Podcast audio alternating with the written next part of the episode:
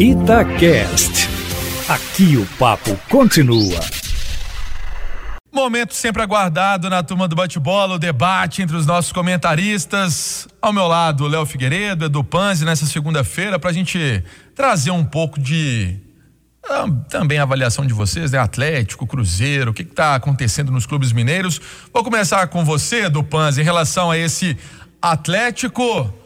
Hoje, um dia de mudanças, né? Chegando o Sérgio Coelho, saindo Alexandre Matos. Um abraço para você, boa noite, Panzi. Um abraço, Pance, um abraço, Léo Figueiredo, ouvinte ligado na turma do bate-bola. E, e algumas delas já esperada, né, Pancieri? O, o próprio desligamento do ex-diretor agora, Alexandre Matos, desde que quando, desde quando foi perguntado o presidente Sérgio Coelho, à época presidente eleito, ele nunca deu certeza a respeito do, do Alexandre Matos. Diferentemente, quando foi perguntado sobre o Sampaoli, ele deu certeza, falou de intenção de renovar contrato, muito em função também da multa do Sampaoli, né? Que, que cai agora em 2021, se eu não estiver enganado, 800 mil dólares a, a nova multa, e aí qualquer time consegue tirar o Sampaoli do Atlético, mas em relação ao diretor, ele sempre deixou em aberto. E hoje veio a notícia que já era mais ou menos esperada da demissão do, do Alexandre Matos. Agora vem aquela conversa de multa, se tem multa, se não tem multa, enfim. O fato é que sempre houve uma conversa daqui, outra dali, de Alexandre Matos e Sampaoli não se bicarem, não conversarem. Não conversarem, que eu digo, é, é um olhar na cara do outro, não. É não conversarem é, no, em termos profissionais ali, como conversam comissão técnica e diretoria de futebol em todos os clubes. Enfim.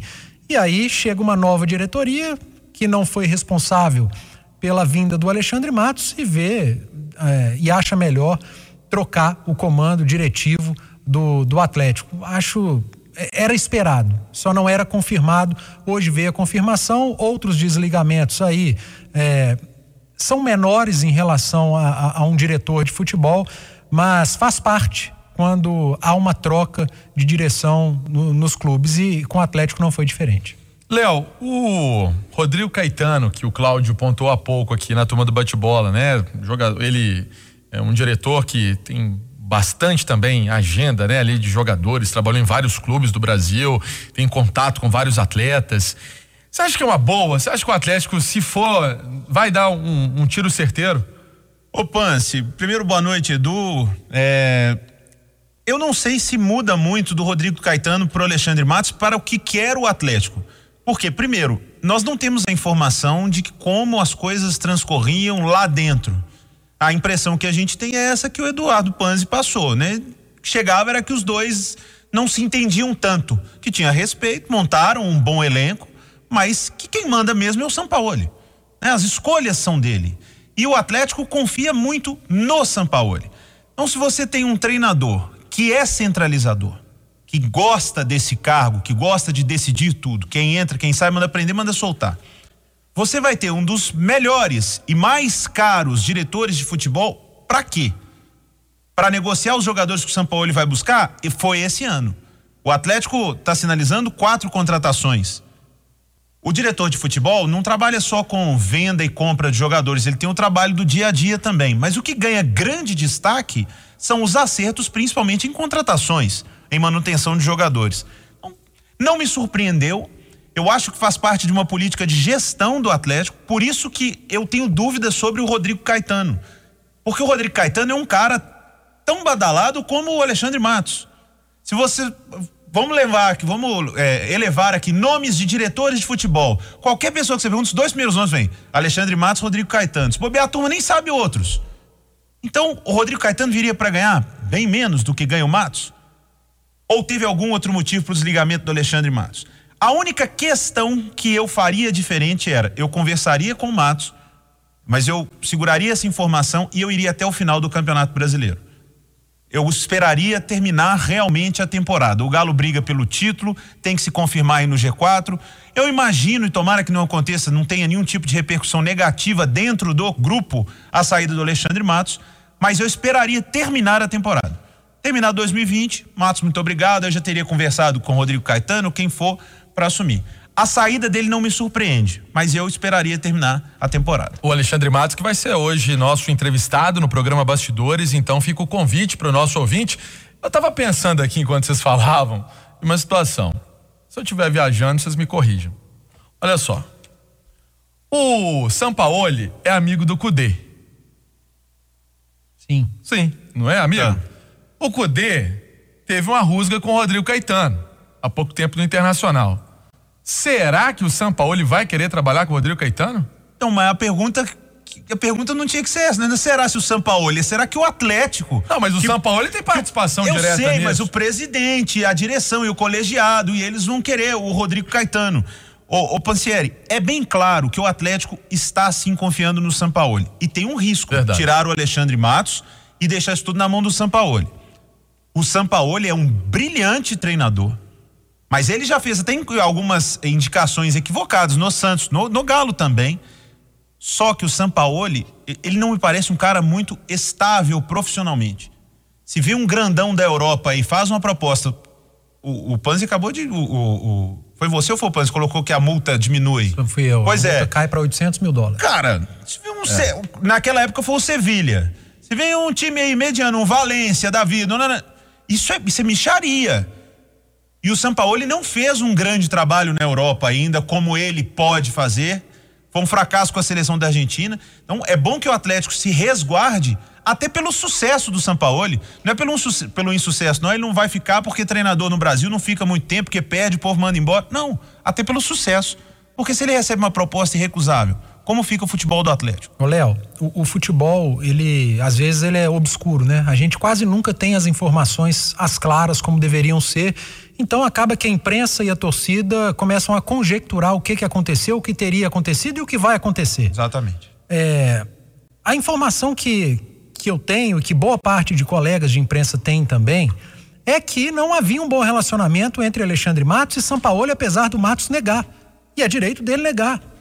E que o Alexandre Matos não tinha no Atlético a autonomia que ele teve em outros clubes, Cruzeiro, Palmeiras, é, pode dizer o América também, e que isso também teria prejudicado o, o, o segmento do trabalho do Alexandre Matos no Atlético. Não justifica se você não tem autonomia, nem para o profissional Alexandre Matos, que é muito gabaritado, tem um baita currículo, o currículo melhor ainda do que o do, do Caetano, do Rodrigo Caetano. Agora, o que, que é mais fácil? Aí vamos conjecturar, né? Porque o futebol nos obriga a conjecturar, já que não há transparência no futebol. É mais fácil você tirar poderes de um profissional do tamanho do Alexandre Matos com um contrato ali, abrir mão do Alexandre Matos e trazer um Rodrigo Caetano, que também é grande, mas já sabendo o que até onde ele pode ir. Eu acho que esse é o pulo do gato no Atlético. O Rodrigo Caetano, se for o próximo diretor. Ele já ou- chega sabendo as regras do jogo, Exatamente. Aqui você tem até tal limite. que é o Sampaoli. Vamos dizer que sim. Estou Aqui, conjecturando. aqui você trabalha até esse ponto. Desse ponto em diante não é com você. Você aceita? Sim. Alexandre Matos, o seu contrato não dizia isso, mas você não pode passar daqui. Não, mas peraí, quando eu vim para o Atlético não era assim. Então, é, são, são conjecturas que a gente faz para tentar entender o porquê do Atlético abrir mão do- de um grande profissional, vencedor, como é o Alexandre Matos. 6 e 46 o Cláudio Rezende tá de olho, né? Plantão, porque a todo momento pode ter mudanças, mais mudanças no Atlético e certamente, se tiver ainda hoje, vai informar aqui na Itatiaia. Passando para o Cruzeiro, o Samuel atualizou a questão do Orejuela. O Orejuela foi para o Grêmio. Eu me recordo que no jogo contra o Vasco, fazia essa partida aqui para nossa jornada esportiva, e eu fiquei impressionado com o Orejuela quando o Cruzeiro perde para o Vasco em São Januário. Foi o que mais se abateu. Ali, quando o Cruzeiro não consegue a vitória, já estava beirando a zona de rebaixamento, e o rebaixamento aconteceu depois na partida contra o Palmeiras. O Orejuela no Grêmio, altos e baixos. Hoje vale grana. E aí, Léo Figueiredo, tem que vender mesmo, né? Tem que vender. A situação do Cruzeiro não não permite ao Cruzeiro né, pensar qualquer outro movimento.